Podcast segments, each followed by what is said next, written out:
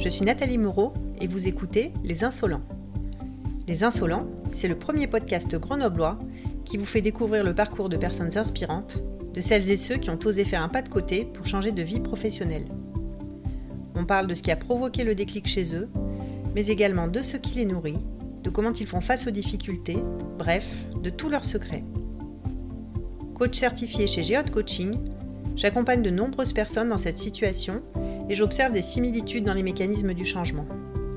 Le but de ce podcast est de vous aider à prendre conscience de vos possibilités pour vous permettre à vous aussi de trouver la place qui vous correspond. Vous pourrez aussi découvrir des acteurs de la région grenobloise, tous plus passionnants les uns que les autres.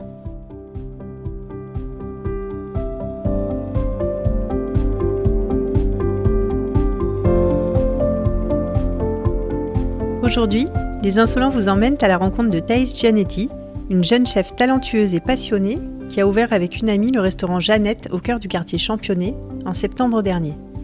Thaïs a un parcours atypique puisqu'elle était auparavant professeure d'art appliqué en lycée professionnel avant d'être rattrapée par sa passion pour la cuisine à l'âge de 30 ans. Extrêmement déterminée, elle décide de s'autofinancer un CAP de cuisine qu'elle va passer tout en continuant à travailler. Sa motivation et son talent la conduisent au sein de brigades prestigieuses dans des restaurants gastronomiques dont elle deviendra chef en peu de temps. On a parlé de l'impact de son métier sur la vie personnelle, des rencontres qui ont jalonné son parcours, de l'odeur de la cuisine italienne et de gnocchi trop cuits. Alors installez-vous confortablement et venez vous mettre à table avec Thaïs. Aujourd'hui, j'ai le plaisir d'accueillir euh, sur les insolents Thaïs Gianetti. Bonjour Thaïs. Bonjour. Je te remercie d'avoir accepté mon invitation et merci aussi de me recevoir chez toi. Thaïs, est-ce que tu peux nous dire ce que tu fais dans la vie? Alors, euh, je suis cuisinière chez Jeannette. C'est un restaurant qui est à Championnet, à Grenoble. Je suis, euh, en fait, on est deux associés avec donc Manon. Donc vous gérez ce restaurant toutes les deux, vous cuisinez toutes les deux? Oui. On va discuter de ça tout à l'heure. Euh, on va démarrer par ton parcours avant, qui est assez riche, je crois. Est-ce que tu peux nous dire où est-ce que tu as grandi? Alors, euh, moi, j'ai grandi dans l'Ain principalement, euh, à plusieurs endroits, soit très près de Lyon, soit un peu moins près de Lyon. J'ai grandi en fait à Niévrose, donc c'est à côté de Montluel, dans un petit village à côté d'une ferme. Et puis, sinon, j'ai grandi à Néron, donc là, c'est vers Rieux-la-Pape, c'est vraiment pas très loin de Lyon. Et j'allais au lycée à Lyon à cette époque-là. Et t'es arrivée à Grenoble à quel âge là? À 24 ans. Est-ce que tu peux nous dire ce que tu voulais faire quand tu étais petite? J'ai du mal à me rappeler de ce que je voulais faire quand j'étais petite. Je crois que c'est, je suis passée par les phases euh, assez traditionnelles de vétérinaire et euh, enseignant et je pense que ça s'arrête là. J'ai pas le souvenir d'avoir eu vraiment une passion qui s'est dessinée euh, déjà toute petite. Et la cuisine, elle faisait déjà partie de ta vie?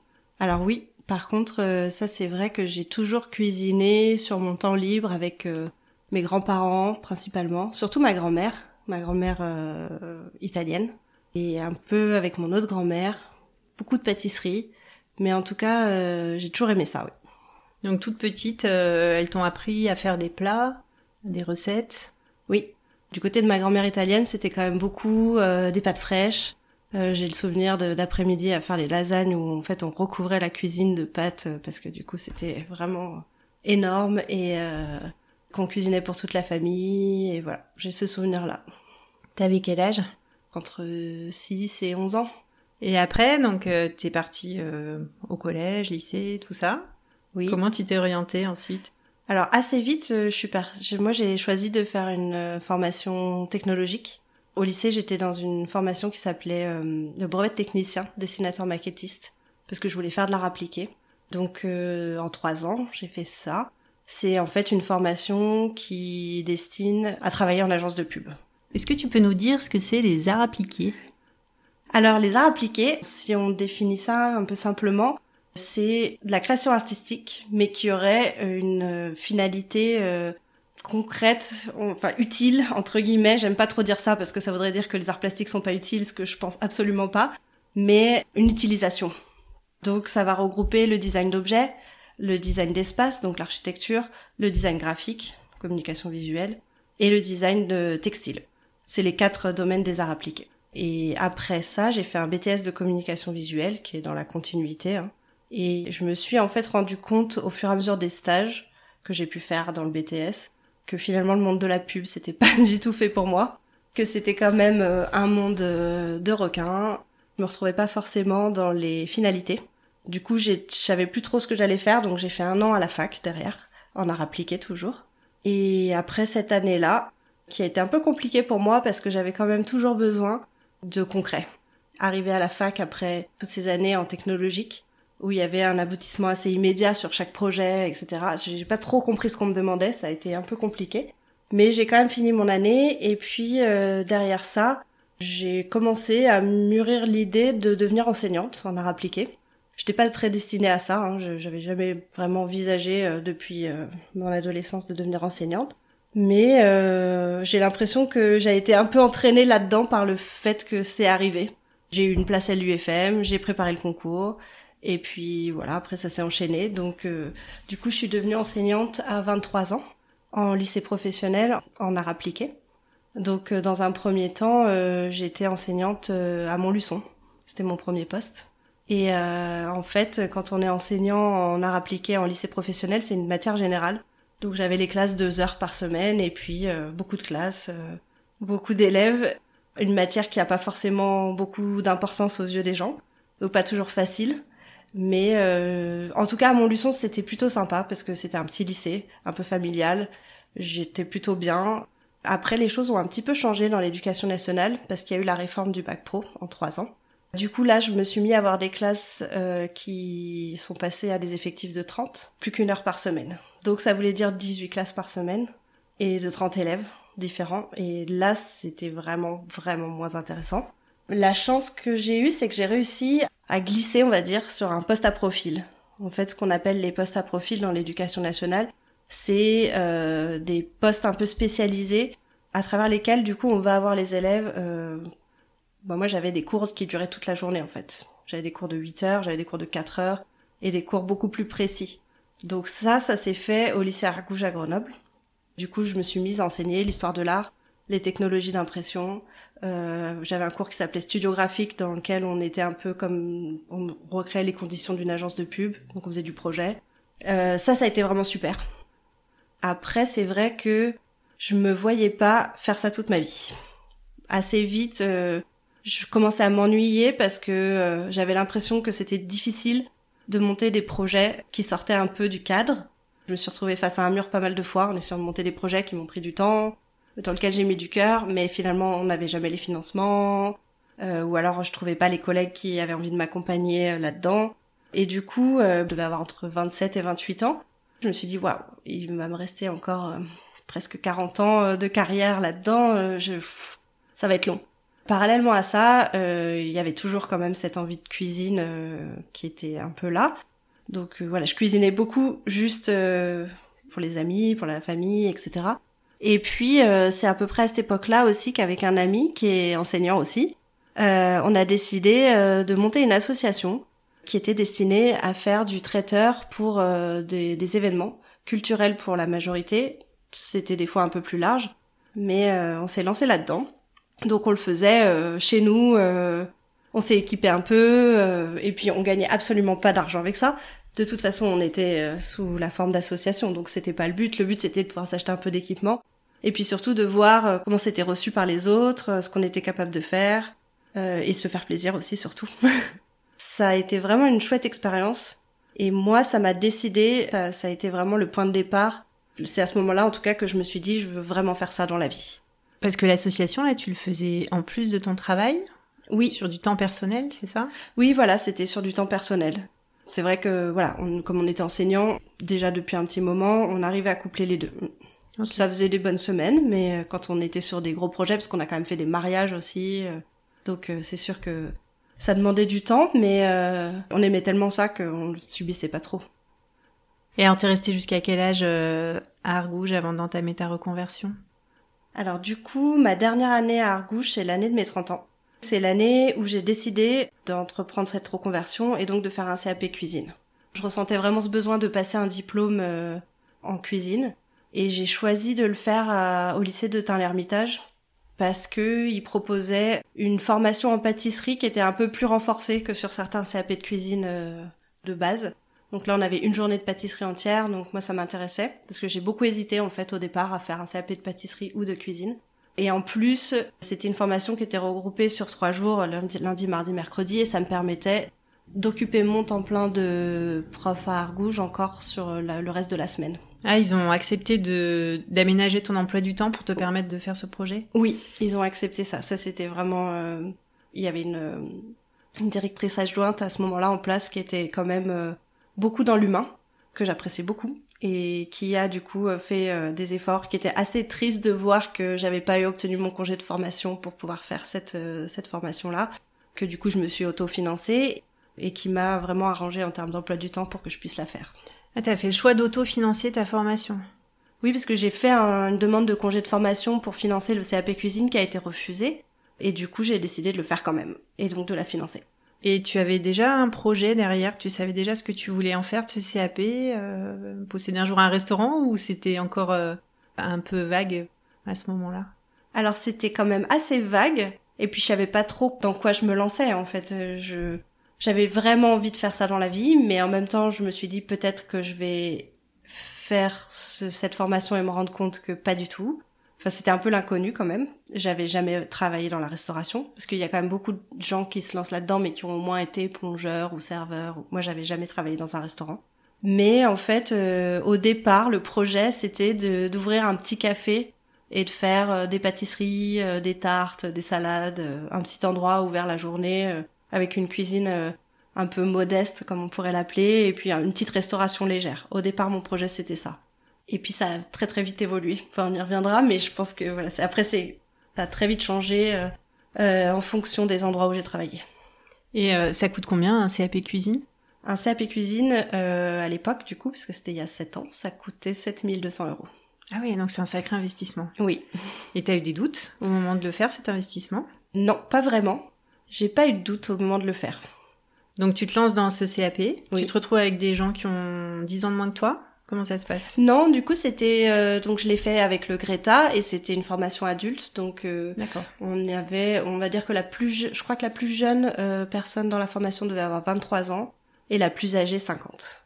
Mais c'était ce qui était ce qui m'a beaucoup surprise quand je suis arrivée dans cette formation, c'est de voir que j'étais finalement une des rares à savoir où je mettais les pieds. Alors c'est un peu paradoxal parce que je viens de dire que j'avais jamais travaillé dans un restaurant, donc finalement pas tant. Mais finalement, il y avait un peu moins au courant que moi encore. Il y a des gens qui euh, se sont rendus compte euh, à la rentrée, euh, dès qu'ils ont commencé leur stage, que c'était hyper dur, enfin surtout physiquement, que c'était un métier dans lequel on n'était pas forcément bien payé, bien traité, que voilà, ces conditions étaient pas simples comme s'ils tombaient un peu des nues. Alors ça, ça m'a vraiment surprise. J'aurais pas cru que les gens se lançaient dans des reconversions sans trop avoir réfléchi à tout ça. Après, nous, on était une, on était une classe de 12 personnes.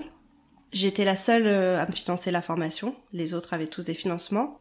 Et euh, sur les 12, on est trois à être restés dans ce domaine-là.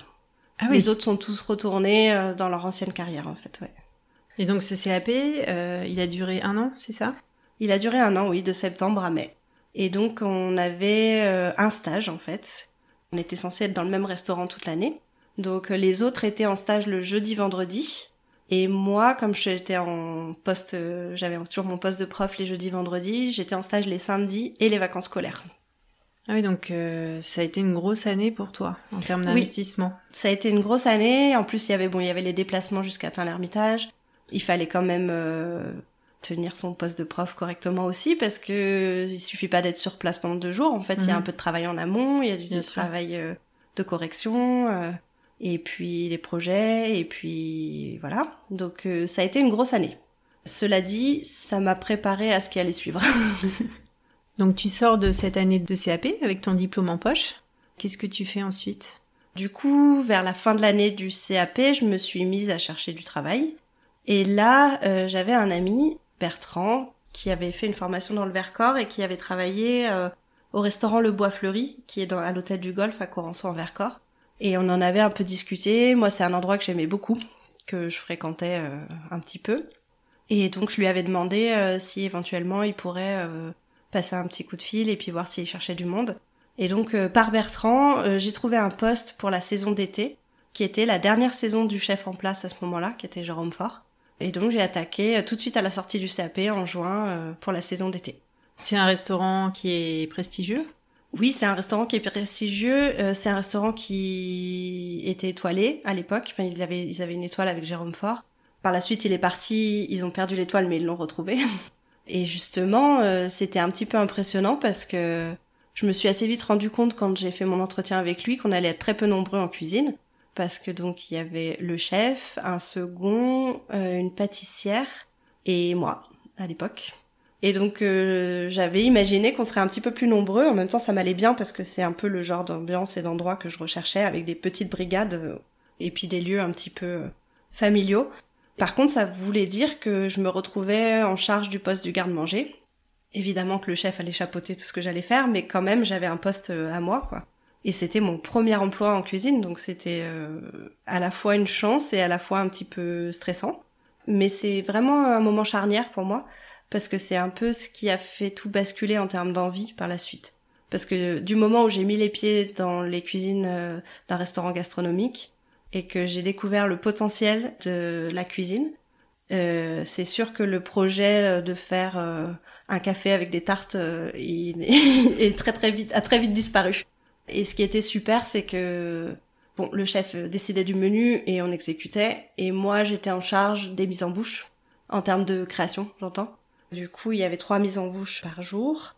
Et comme c'est un hôtel, on pouvait pas utiliser d'ingrédients communs avec le menu du jour, le menu de la veille ou le menu du lendemain. Donc euh, mon rôle c'était un peu d'arriver à faire avec ce qu'il y avait dans les frigos. Et donc tous les matins je me levais tôt et je commençais à réfléchir, à ouvrir des bouquins, à faire des recherches. Et j'arrivais avec une liste de 15 propositions, voire plus. Et je lui disais, bon bah j'ai pensé à ça. Elle me disait, non, pensé à ça. Hmm, peut-être, j'ai pensé à ça. Oui, bah ça on peut faire, mais on va le faire plutôt comme ça, comme ça. Et du coup, euh, je lui faisais toutes mes propositions pour qu'on arrive à être d'accord sur trois amuse-bouches. Et puis des fois, je commençais à travailler sur un truc, et puis il me disait, non, mais finalement ça, je vais le prendre dans le menu, donc faut que tu trouves autre chose. Et, qu'est-ce que tu euh, ressentais à ce moment-là? C'était le défi que je trouvais super intéressant. Finalement, il fallait rebondir tout le temps hyper vite. Et, euh, et ça, j'ai trouvé ça super. C'était tellement différent de mon job de prof où euh, justement je commençais un peu à m'ennuyer et là il fallait c'était tout le temps de l'instant il fallait tout le temps réagir vite et en fait ce que j'ai trouvé super euh, en cuisine assez rapidement c'est qu'on peut pas s'effondrer quand il y a quelque chose qui marche pas. Parce que en fait il y a des gens qui attendent et puis il faut trouver une solution tout le temps tout de suite. Et ça c'est super. T'avais des aptitudes, non, en cuisine? Parce que quand même, pour se voir confier les amuse-bouches d'un resto étoilé, alors qu'on est débutant, tu sors d'un CAP, comment tu fais? Bon bah déjà je sortais de mon CAP donc j'avais un peu appris les techniques quand même. J'avais été aussi en stage pendant presque un an euh, au Mas Botero euh, Courberia donc là aussi j'avais appris beaucoup de choses. Et puis en fait j'ai fait des, parfois j'ai fait des tests hein. donc parfois ils ont marché, parfois ils ont raté. Mais on apprend aussi vraiment vite comme ça. Des fois ça rate et il faut, on peut pas tout jeter parce que c'est le service est dans trois quarts d'heure et donc il faut trouver une solution pour retransformer, en refaire quelque chose. Bon, alors j'étais pas toute seule non plus. Hein. Quand ça marchait pas, euh, j'allais voir le chef et puis du coup on trouvait une solution. Je pense pas avoir que j'avais plus d'aptitude que n'importe quelle personne qui sort du CAP, mais par contre j'avais vraiment l'envie d'apprendre vite et j'observais beaucoup ce que je voyais autour de moi et j'ai été vraiment épaulée dans ce travail-là. Et en fait, on m'a aussi donné beaucoup de responsabilités par rapport à mon expérience. Et le fait de m'avoir confié autant de responsabilités, j'avais tellement envie de bien faire que je me suis investie euh, comme jamais. Donc c'était une équipe qui était dans la transmission, qui oui. t'a fait confiance? Oui, beaucoup, oui. C'est précieux. Oui, oui. Et donc le second de Jérôme Faure, à l'époque, euh, c'était Alexandre Bonnel. Et il était vraiment euh, dans la bienveillance et dans la transmission. Et donc toi, tu mûris ton projet à ce moment-là? Alors moi, à ce moment-là, je mûris mon projet de partir à l'étranger parce que j'avais toujours eu envie d'aller travailler à l'étranger et en tant qu'enseignante, c'était compliqué, surtout en tant qu'enseignante d'art appliqué, on s'exportait pas facilement. Du coup, euh, dès que j'ai eu mon CAP, je me suis dit que j'allais faire ça tout de suite, après la saison euh, à Corançon au Vercors. J'ai donc décidé de partir au Canada en octobre à la fin de la saison. Dans un premier temps à Montréal. Après, j'ai fait quelques temps à Toronto et un petit peu à Vancouver. Je suis partie un an et demi en tout. Et tu travaillais dans des restaurants? Oui, j'ai travaillé dans des restaurants. Alors je suis arrivée à Montréal, je me suis laissé une petite semaine quand même euh, de, de découverte. Voilà, le temps d'installer un peu ma vie. Et puis donc au bout d'une semaine, euh, je me suis dit ok bon je vais chercher du travail. Donc je, pars avec deux trois CV. J'ai cherché du travail euh, deux heures. À la fin de la matinée, j'avais trouvé un job dans un restaurant dans lequel j'avais envie de travailler en plus. Et en fait, je me suis rendu compte à ce moment-là que Effectivement, moi j'avais eu besoin vraiment d'avoir euh, un diplôme en cuisine, mais que ça importait peu en fait pour trouver un travail en cuisine. Et que là-bas particulièrement, on fait un essai quasiment tout de suite. Et puis euh, si tout se passe bien, on est embauché. Et donc j'ai commencé à travailler dans un restaurant qui s'appelait le Pastaga pendant deux mois. J'ai pris du plaisir, mais là où je me suis pas trop retrouvée, c'est que c'était énorme en termes de volume de clients et que j'avais envie finalement de quelque chose d'un peu plus intime. Et en fait, je me suis mise à fréquenter, moi, un endroit où j'allais manger qui s'appelait Farine, que j'aimais beaucoup. Et donc, il cherchait quelqu'un, et je me suis retrouvée euh, chez Farine. Euh, j'ai fait deux mois au Pastaga, et après, j'ai travaillé chez Farine. Encore une fois, c'était une petite équipe, et on était amené à faire beaucoup de choses. Et donc, ça s'appelait Farine, parce qu'en fait, on faisait euh, du pain, des pizzas à la coupe à la romaine, des pâtes fraîches tous les jours, des brioches, euh, il y avait aussi un peu de viennoiserie, de la pâtisserie. Et puis euh, dans les choses qui paraissaient les plus simples, des pâtes au ragoût par exemple, il y avait énormément de travail parce qu'on recevait un demi cochon par semaine qu'il fallait entièrement débiter. On faisait euh, des saucisses, on faisait voilà, on faisait de la la porchetta di testa dans la tête du porc. Enfin, j'ai appris des techniques que j'avais vues nulle part. Donc ça a été une chouette expérience chez Farine. T'as retrouvé la cuisine italienne finalement de tes origines? Oui, oui, oui j'ai retrouvé les odeurs de la cuisine de ma grand-mère, de la sauce tomate et tout ça. Après, je suis partie à Toronto, dans un petit café sur l'île de Toronto. Et puis ensuite, je suis allée à Vancouver. Euh, et là, j'ai travaillé au bistrot Wagon Rouge pendant cinq mois. J'ai débarqué bah, à Vancouver euh, dans une cuisine où d'un seul coup plus personne parlait français parce que à Montréal, je parlais un petit peu anglais en cuisine, mais j'avais toujours quelqu'un qui me raccrochait en cas de soucis euh, en termes de langue, parce que moi, j'étais pas du tout bilingue, hein, donc. Euh. Et là, du coup, j'ai débarqué dans une ville où vraiment je connaissais personne, et il a fallu cuisiner en anglais. C'était assez marrant, mais finalement, on apprend très vite. Ça a été une expérience différente, beaucoup plus intense qu'à Montréal, en termes de rythme et de pression. Mais pareil, en fait, euh, assez vite on m'a laissé les responsabilités. Parce que je me rappelle euh, je suis arrivée et le chef devait se faire opérer dix jours après et il m'a laissé les rênes. En disant je te fais confiance à toi t'as l'air d'être euh, sérieuse donc euh, tu surveilles que ma cuisine aille bien. Mais c'était assez paradoxal parce que c'était quelque part un peu intentionnaire aussi. Mais je pense qu'il était un peu encore dans le ce qu'on pourrait appeler la vieille école de si je te crie dessus c'est pour ton bien oui j'imagine qu'en cuisine la représentation qu'on en a au travers des émissions de télé, c'est que c'est pas toujours simple pour les personnes qui travaillent. Non, c'est pas toujours simple. Et à la fois, ça s'entend parce que, enfin, ça s'entend. Il y a une certaine limite quand même à la maltraitance, mais euh, on est tellement sous pression et fatigué que parfois euh, ça craque. Mais c'est vrai que mon arrivée dans la cuisine à Vancouver a pas été simple, d'autant plus que du coup j'arrivais dans une ville où je connaissais absolument personne, donc on est un peu plus fragile. Et euh, je me rappelle du premier service euh, où du coup j'étais en train de faire cuire des gnocchis qui étaient trop cuits et que le chef s'est mis à hurler en prenant la poêle et en l'achetant contre le mur. Et que du coup là je me suis dit ok bon ça va pas être simple. Et puis finalement euh, j'ai quand même passé cinq mois là-bas et on a trouvé notre façon de travailler ensemble. Mon expérience canadienne se termine. Donc je retourne en France, je reviens en France plus exactement Là, assez vite, je me mets à chercher du travail et donc euh, j'appelle Alexandre Bonnel, avec qui j'avais travaillé à Corançon-Vercors, qui avait repris le poste de chef à la Corne d'Or, à Coran, qui est tenu euh, par euh, sa famille. Un restaurant prestigieux aussi. Un restaurant prestigieux, oui. Dans lequel j'avais mangé avant de partir au Canada, d'ailleurs. Et lui, en fait, effectivement, cherchait du monde. Donc je me retrouve assez rapidement à travailler là-bas pendant 3-4 mois, au poste du garde-manger. Euh, excuse-moi, tu l'as déjà mentionné tout à l'heure. Est-ce que tu peux nous expliquer ce qu'est le poste du garde-manger? Oui, bien sûr, le poste du garde-manger, du coup, c'est le poste des entrées. Celui qui est au poste du garde-manger va être euh, en charge de tout ce qui est froid. Souvent, on dit aussi le poste du froid. Donc, ça va être euh, les mises en bouche et les entrées, principalement. D'accord. Donc, tu te retrouves au poste du garde-manger? Je me retrouve au poste du garde-manger. Euh, ça se passe vraiment bien. Avec Alexandre, on a aussi déjà travaillé ensemble, donc on sait un peu quelles sont... Enfin, moi, je sais quelles sont ses attentes. Mais à l'époque, je reste pas parce que j'ai le projet d'ouvrir un restaurant euh, italien euh, de pâtes fraîches et de vin nature euh, avec les propriétaires de la Toscana à Grenoble, qui est sur les quais. Et comme en fait, je travaille à la Corne d'Or tout le temps et que eux sont travaillent à la Toscana tout le temps, on se voit jamais, le projet avance pas. Donc il me dit à ce moment-là que je vais arrêter mon travail à la Corne d'Or, venir travailler avec eux à la Toscana Euh, là-bas, j'étais, j'aime bien dire que j'étais goal volant parce que je faisais ce qu'il y avait besoin de faire. C'est-à-dire que ils avaient pas vraiment besoin de moi, donc je me suis un peu rajoutée. Du coup, je faisais un peu les desserts, je faisais du service, un peu de mise en place quand il y avait besoin. J'ai vraiment, euh, voilà, j'ai compensé. Et du coup, ça nous a permis d'une de voir comment on travaillait tous ensemble et puis de deux euh, de d'avancer sur ce projet-là. Donc, on avait trouvé un local euh, sur les quais aussi à Grenoble, pour lequel en fait on a signé un compromis de vente. On était parti sur un projet qui était quand même assez volumineux financièrement et on a fait un peu machine arrière au dernier moment parce que en fait on a eu peur en se disant que c'était peut-être trop pour un premier restaurant. moi c'était mon premier restaurant et euh, et qu'on savait pas trop finalement où on allait avec ça, qu'il y avait beaucoup de travaux, peut-être beaucoup de mauvaises surprises au moment des travaux. Le local était pas rêvé non plus dans le sens où la cuisine était en sous-sol. Pour moi, ça c'était un gros problème parce que bon, déjà qu'on y passe beaucoup de temps. Alors en plus, quand euh, on a l'impression d'être au sous-sol, ça c'était pas idéal non plus. Mhm. Du coup, on a tout stoppé, on a annulé la vente.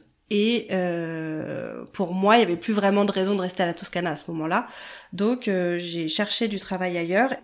Un jour, je redescendais, je redescendais d'une randonnée euh, en Chartreuse et je m'arrête dire bonjour à la Corne d'Or et Gérard Borel, euh, donc le patron, me dit euh, mais tu chercherais pas du travail toi euh, parce que Alexandre va s'en aller et je cherche un chef. Chef de la Corne d'Or. Chef de la Corne d'Or, voilà, ça me paraissait un peu gros. donc je bon voilà, je, je réponds pas trop, je repars et puis finalement l'idée fait un peu son chemin dans ma tête. Et finalement, ben, je me suis dit que peut-être on me reproposerait pas de sitôt un poste de chef dans un endroit comme la Corne d'Or, qui est quand même un très beau terrain de jeu. Donc euh, j'ai accepté cette proposition.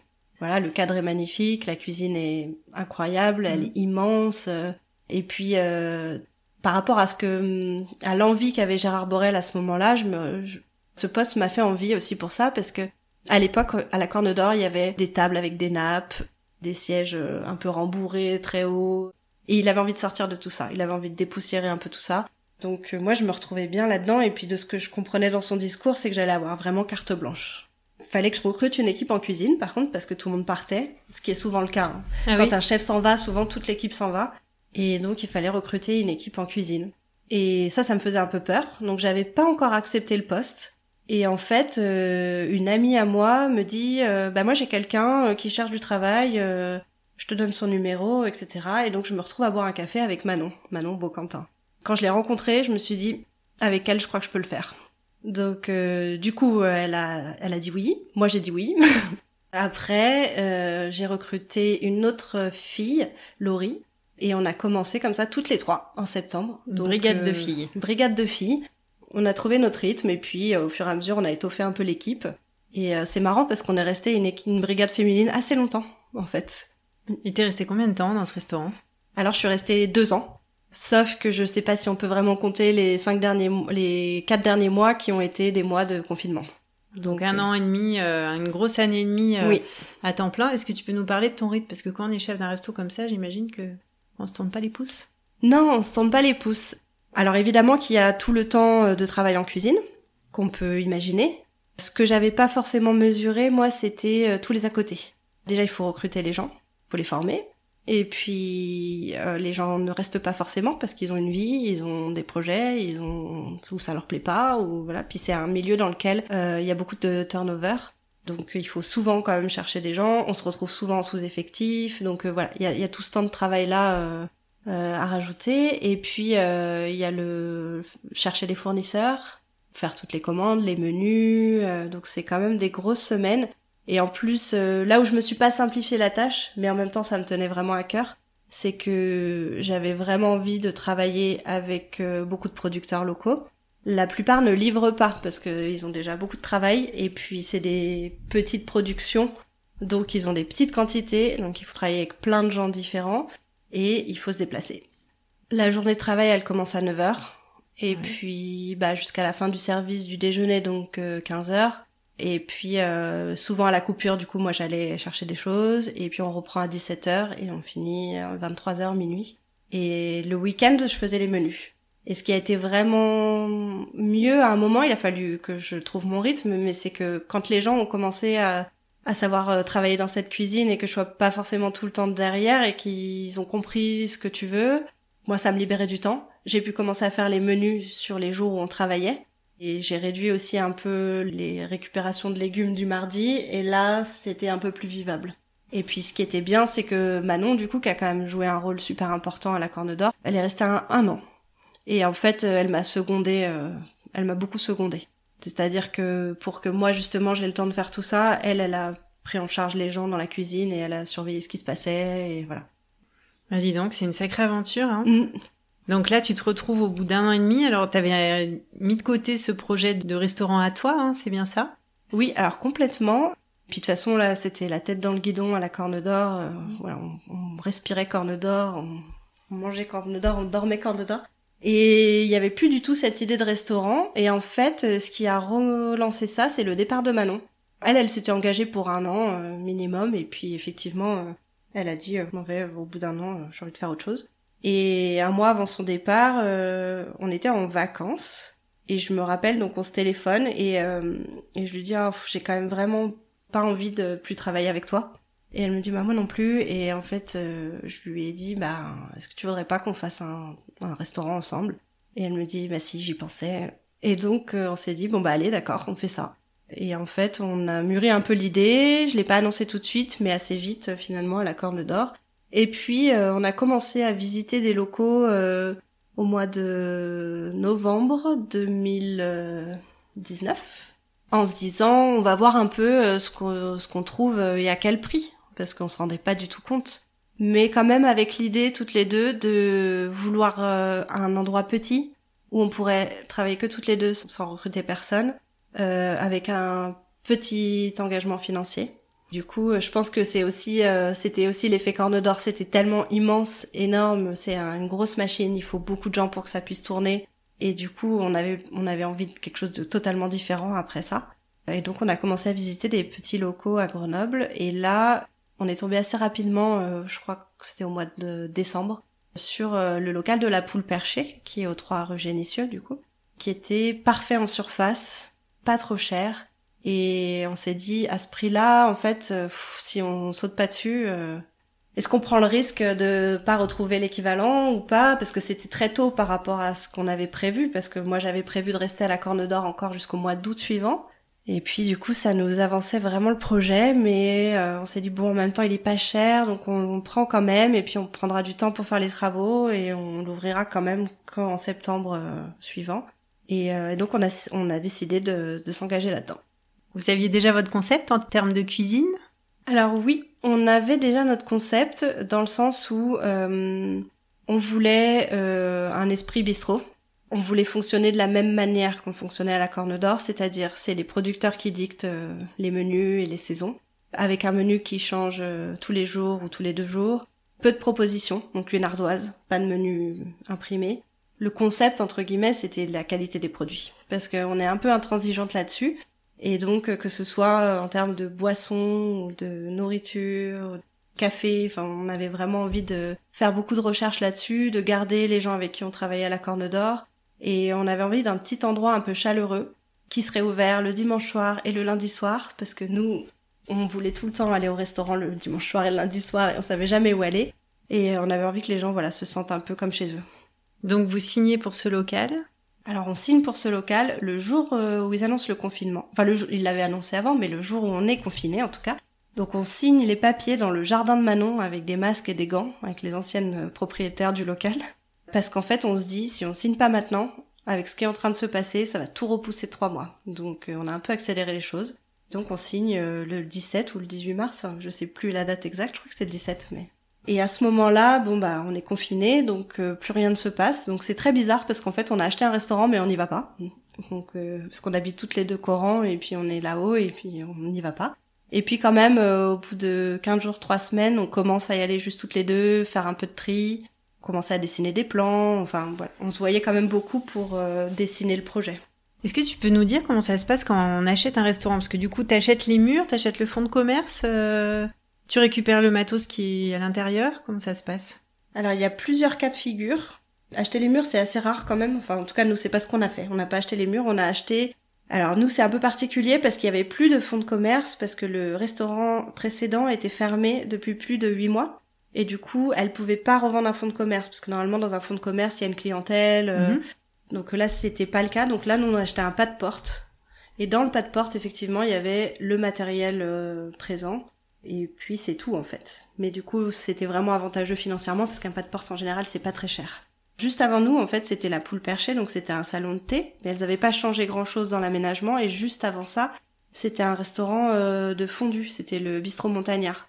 Et donc euh, tout était en bois. Il y avait une mezzanine, c'était vraiment un restaurant décoré comme un restaurant de fondue. Donc on a quand même fait beaucoup de tri dans ce, qu'il y avait, on n'a pas gardé grand chose et puis euh, après on a attaqué les travaux. On a commencé les travaux le 1er mai et ils se sont terminés le 20 septembre. Et on a ouvert le 26 septembre et on est bien contente de ça parce qu'on a quand même réussi du coup à ouvrir un mois euh, en vrai restaurant, comme j'aime bien dire. Et comment ça se passe alors une ouverture de restaurant? Puisqu'il faut communiquer ou alors au début on compte sur son un peu son réseau, ses amis, etc. pour remplir? Alors nous on a vraiment compté sur notre réseau effectivement. On n'a pas fait de communication euh... et puis on a on s'est dit que bah déjà euh, ça allait faire du bruit parce qu'on a quand même fait des travaux pendant six mois euh, dans la rue Génitieux donc les gens se sont arrêtés nous ont demandé ce qu'on faisait et en fait le bouche à oreille a fait vraiment son œuvre. Et puis il faut dire aussi que Manon, elle est à Grenoble depuis un moment, elle travaille euh, dans la restauration aussi depuis un moment, elle a travaillé à la Belle Électrique, donc elle a un gros réseau. Moi, il y avait mon réseau aussi, et finalement, ça a suffi à remplir le restaurant pour ce premier mois. Un restaurant qui est extrêmement bien placé puisqu'il est au cœur du quartier championnet. Oui, c'est vrai que c'était un choix. En fait, on avait ciblé trois quartiers. On avait ciblé le quartier des antiquaires, Championnet ou bien Saint-Bruno. Le premier mois s'est très bien passé avec euh, tous les ajustements nécessaires à, à l'ouverture d'un restaurant. Évidemment, au début, euh, il a fallu trouver ses marques. Euh, on n'avait jamais cuisiné dans cette cuisine, on n'avait jamais servi dans cette salle. Il a fallu voilà qu'on arrive à faire fonctionner tout ça, mais finalement ça s'est assez vite fait. Ou à la fin de la première semaine, on avait un peu trouvé nos marques. Après, la particularité qu'on a, c'est qu'on intervertit nos rôles une semaine sur deux. Parce que comme on est toutes les deux cuisinières et qu'on a toutes les deux envie de cuisiner, eh ben on a décidé qu'on faisait une semaine sur deux. Ça veut pas dire qu'on fait une semaine sur deux euh, en termes de menus et en fait on fait tous les menus ensemble, toutes les commandes ensemble, un peu de préparation en cuisine ensemble. Par contre, il euh, y en a une qui gère la salle au moment du service, une semaine sur deux. Et du coup, on avait trouvé nos marques euh, à la fin de la première semaine et puis à nouveau la deuxième semaine il a fallu recommencer et c'est vrai qu'un mois, c'est court pour savoir euh, un peu comment ça se passerait dans le long terme, mais en tout cas, ça a été un super mois, assez encourageant. Et après, confinement. Alors, une petite semaine de réflexion et de réajustement pour savoir exactement ce qu'on allait faire et comment on allait le faire. Parce qu'en fait, euh, clairement, faire de la cuisine à emporter, c'est différent. Le genre de plat qu'on a l'habitude de faire chez Jeannette, c'est quand même des plats qui sont composés de plusieurs textures, plusieurs éléments, euh, il va y avoir euh, des choses qui croustillent, euh, des émulsions qui sont un peu éphémères, donc tout ça on oublie parce qu'en fait, mhm. bah, voilà, les gens après ils peuvent, ils vont pas le manger tout de suite le plat et du coup il a fallu repenser ça. On s'est demandé si on allait vraiment faire une cuisine du type des plats en sauce qui pourraient se servir froid et être réchauffés à la maison, mais en fait on n'avait pas envie de perdre de vue qui on était et de perdre notre identité. Et puis surtout, un mois, c'était pas suffisant pour euh, que les gens euh, gardent en tête qui on était et quel type de cuisine on proposait. Et on s'est dit que si ça durait euh, longtemps, cette vente à emporter, bah finalement les gens ils se diraient bon bah Jeannette c'est des bourguignons, des blanquettes et voilà et on n'avait pas envie de ça non plus. Donc on a fait le choix de faire une cuisine quand même un peu un peu élaborée et de faire surtout des cuissons minutes donc ça a des avantages et des inconvénients, mais notre clientèle euh, vient chercher, chercher ça, je pense, maintenant, et puis c'est habitué. Parce que ça implique forcément qu'il y a des fois 5-10 minutes d'attente, euh, parce qu'on dresse le plat à la minute, etc. Mais en fait, euh, on n'en démordra pas, je pense que c'est vraiment ce qu'on est, et on a envie de continuer à faire ça. Et aujourd'hui, vous parvenez à garder des clients régulièrement? Oui, on a vraiment une. Là, on, on, fonctionne quasiment qu'avec une clientèle très régulière. C'est des gens qui viennent une ou deux fois par semaine. C'est à un tel point que les gens nous préviennent quand ils partent en vacances. Donc c'est plutôt bon signe si les gens reviennent. Et puis euh, au-delà d'être bon signe, c'est euh, on a l'impression en fait d'occuper un rôle euh, important pour eux. Ils nous font des retours super positifs et puis c'est un peu leur petite bulle de plaisir de la journée. Ils ont leurs petites habitudes. Maintenant, on les connaît tous. On sait que telle personne ne mange pas de gluten, telle personne est allergique à l'ail Donc on, va adapter sans même qu'ils nous le demandent. Ils ont leurs petites habitudes et c'est vraiment appréciable. Est-ce que tu peux nous expliquer comment font les gens pour emporter ce que vous avez cuisiné pour eux? Oui, euh, on s'est posé la question en même temps qu'on s'est demandé un peu quel type de cuisine on allait faire à emporter. Et il nous paraissait inconcevable de faire ça dans des contenants euh, jetables. Parce qu'en en fait, on a fait un calcul très rapide. Euh, une vingtaine de repas par jour, trois boîtes par personne, soit cinq services par semaine. En fait, ça fait un nombre de boîtes qui partent à la poubelle énorme. On avait entendu parler un petit peu déjà de, du réseau DABA. DABA Consigne DABA Consigne, oui, qui s'était monté peu de temps avant. C'est vraiment un système euh, qui est très intéressant et qui est très à propos euh, dans la période qu'on vit. Et on propose également aux gens de venir avec leur propre boîte. Et c'est vrai que comme on a une clientèle d'habitués, les gens ont pris l'habitude et euh, maintenant on reconnaît même les boîtes des gens. Et ça, alors c'est aussi quelque chose qui fait que ça prend un peu de temps parce que les, les coups les repas sont pas dressés d'avance mais en même temps, on répond vraiment aux besoins ou à la demande, en tout cas, d'une de, des gens qui, enfin moi, quand les gens, je leur dis au téléphone, mais vous voulez venir avec vos boîtes, ils me disent ah mais je peux venir avec mes boîtes, mais c'est génial. Et donc on fonctionne comme ça. Je voulais revenir un petit peu sur ton parcours. Est-ce que tu as eu des regrets par rapport à des choses que tu as faites ou pas faites?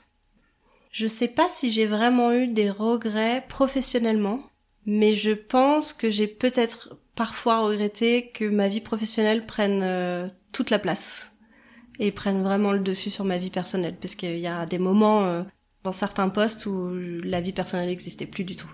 C'est quelque chose qui est difficile, ça, je pense, dans ce métier. Moi, je suis toujours impressionnée par euh, des fois on voit des couples de restaurateurs qui ont des enfants et je, me demande comment c'est possible en fait. L'époque de la Corne d'Or, en tout cas, était. J'ai peu de souvenirs de ma vie personnelle de cette époque-là, en fait. T'es une passionnée? Ouais, mais euh, il faut faire attention à ça parce que hum, la passion a des limites et parfois on n'est pas loin de la crise de nerfs. Aujourd'hui, justement, en termes de rythme, euh, euh, au niveau de Jeannette, est-ce que tu es en capacité de dire si le rythme futur te conviendra? On s'est toujours dit avec Manon que c'était quelque chose auquel on voulait faire attention et qu'on n'ouvrait pas notre entreprise pour être complètement bouffé par elle et que du coup il fallait aussi que on soit raisonnable de ce côté-là que c'était important pour que ça dure en fait parce que on tient pas un rythme comme celui qu'on avait pu euh, avoir à la Corne d'Or euh, qu'on avait décidé d'avoir hein, mais euh, on ne tient pas sur 15 ans. On s'est promis en fait qu'on ferait attention à ça en ouvrant notre restaurant. Si tu pouvais prendre une machine à voyager dans le temps et retourner voir la Thaïs de 20 ans qui était en train de faire ses études, Qu'est-ce que tu aurais envie de lui donner comme conseil? À la Thaïs de 20 ans, je pense que je lui donnerais deux conseils. Euh, de se faire un peu plus confiance. Je pense par exemple à ce besoin que j'ai eu de passer le CAP et c'était peut-être dispensable. Et, euh, et de voilà de croire un peu plus en ses capacités. Et le deuxième conseil que je lui donnerais, euh, c'est de relativiser parce que je pense à des fois où, euh, où en fait, euh, comme je disais, ça avait pris tellement d'importance que des choses qui sont pas finalement vitales euh, paraissent euh, tellement importantes et ne devaient pas être autrement et que j'ai pu moi-même en fait des fois avoir du mal à me reconnaître et revoir de certains de traits de chef que j'ai trouvé hyper durs quand moi j'étais j'ai occupé un poste de chef, il y a des fois où j'ai euh, j'ai piqué des crises où après coup je me disais mais euh, là je suis en train de perdre pied en fait et c'est pas si important que ça en fait. Je suis en train de rendre les gens malheureux alors qu'en fait euh, on sert juste à manger et on va le faire bien mais il faut pas oublier que on sert juste à manger. On ne perd pas à cœur ouvert. Voilà, exactement. Donc peut-être que je lui rappellerai ça. Qu'est-ce que tu aimerais être fier d'avoir accompli quand tu auras 80 ans?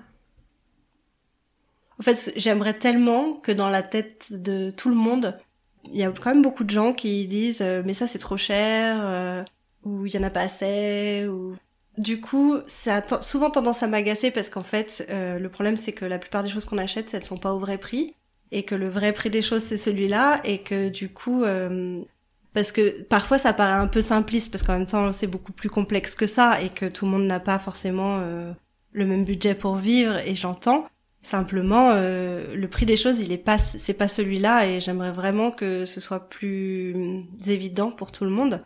Et que les gens comprennent la différence entre tel endroit où oui ça va être 12 euros mais en fait c'est parce que c'est ça va pas ce qu'il y a dans l'assiette. Et voilà. Et ça il y a encore un, gros travail d'éducation. Ça fait un petit peu prétentieux de dire éducation mais je trouve pas d'autres mots là-dessus. Et, euh, et je pense qu'on peut pas parler d'un travail que j'accomplirais moi mais en tout cas c'est quelque chose qui me fait un peu rêver. T'aimerais contribuer à cette prise de conscience? Oui, et d'ailleurs je me suis souvent demandé si euh, parce que je sais pas si je vais être euh, cuisinière toute ma vie. En tout cas, je pense que je lâcherai pas la, le monde du manger au sens large. Euh, mais euh, j'ai souvent réfléchi à, à, faire quelque chose qui serait dans la sensibilisation par rapport à ça, en fait. Et je sais pas du tout sous quelle forme. C'est une idée un peu comme ça. J'étais un peu comme ça, mais en tout cas, si un jour j'arrête d'être dans une cuisine, J'aimerais bien organiser des événements ou des visites ou des choses pour éduquer un peu la jeunesse à tout ça en fait. En tout cas, je trouve qu'aujourd'hui, vous avez réussi un, un, sacré pari puisque vous faites une cuisine de qualité avec des bons produits et à des prix qui sont très raisonnables. Et euh, j'ai pas d'action chez vous, mais vraiment, je recommande à, tous les Grenoblois d'aller tester ce restaurant et puis d'en devenir fidèle parce que vraiment, il y a un rapport qualité-prix qui est exceptionnel. Merci.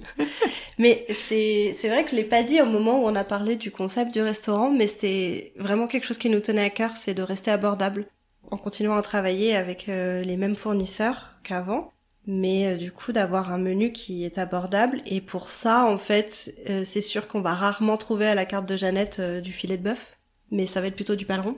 En même temps, c'est ce qu'on adore aussi, c'est arriver à, à transformer ce produit-là pour qu'on se régale aussi, parce qu'en fait, toutes ces pièces un peu de viande ou tous ces légumes qu'on a la flemme de cuisiner, ou voilà, ils peuvent être vraiment sublimés du coup, nous, c'est un peu notre défi du quotidien, c'est de travailler avec des produits qui sont dits moins nobles et d'arriver à en faire quelque chose de gourmand. En tout cas, c'est excellent. Merci. Euh, comment font les gens, du coup, pour vous trouver et, euh, et, réserver un repas chez vous? Il y a plusieurs solutions pour réserver un repas chez nous. Euh, ça se fait soit par téléphone, il y en a beaucoup qui fonctionnent comme ça, soit sur notre site, en fait, on a un petit formulaire qu'il faut remplir avec euh, ce qu'on veut, euh, si on a ses propres contenants, euh, l'horaire, etc. Et en fait, on peut trouver nos menus sur Instagram et sur le site. On les met tous les samedis pour la semaine suivante. D'accord. L'Instagram, c'est Jeannette Restaurant. Et le site internet, c'est www.jeannette-restaurant.fr. Ok. Thaïs, je te remercie beaucoup d'avoir accepté de partager tout ça avec nous. J'espère que l'avenir vous donnera raison, que vous avez eu raison de vous accrocher, et je souhaite vraiment tout le meilleur pour Jeannette. Merci. Merci encore et puis à bientôt. À bientôt, merci.